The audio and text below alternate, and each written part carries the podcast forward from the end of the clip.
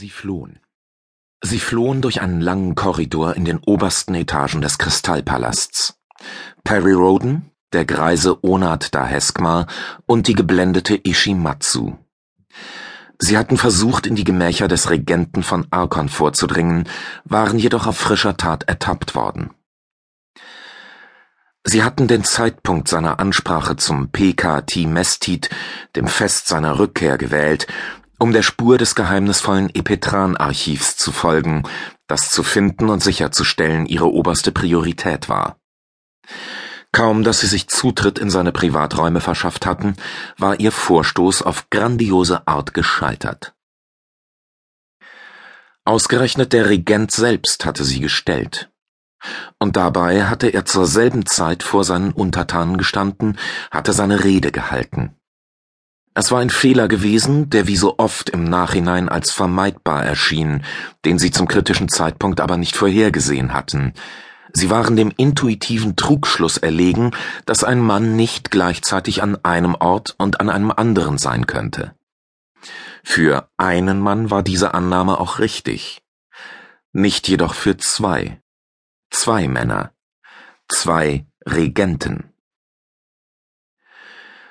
Da seine Begleiter erschöpft und verwundet waren, rannte Roden mit Charbal voraus, um den Weg zu sichern. Sie hatten nicht mehr viel Zeit.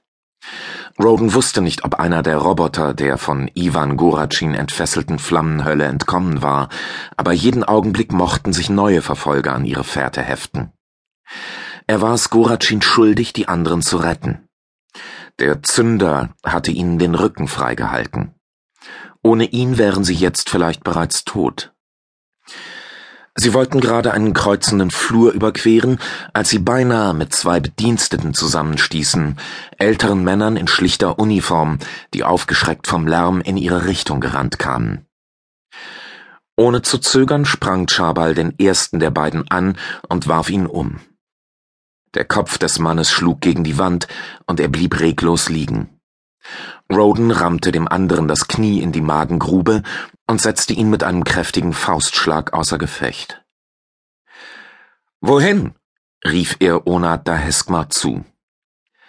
Der alte Arkonide griff sich an die Seite, seine Züge waren von Erschöpfung gezeichnet. Allein seine Zähigkeit, die er dem Leben unter den Nomaden von Ibrasa verdankte, hielt ihn aufrecht, dies und Ishimatsu, die ihn gleichzeitig stützte und selbst als Halt brauchte. Einen Antigraph-Schacht, keuchte er und schaute den Flur in beide Richtungen hinab. Ich suche einen bestimmten Schacht. Er war an einer Kreuzung wie dieser. Er muss hier irgendwo sein. Da hinten, sagte Ishimatsu tonlos und wies den Weg. Die Japanerin stand noch unter Schock. Sie hatte aus nächster Nähe mit ansehen müssen, wie der Regent Iwan Goracin niederschoss. Um sich und sie zu verteidigen, hatte der Zündermutant mit aller Gewalt zugeschlagen, doch seine unheimliche Gabe hatte nicht nur den Regenten innerlich in Brand gesteckt, sondern auch zu einer spontanen Entladung oder Fusion geführt, die Ishi geblendet hatte.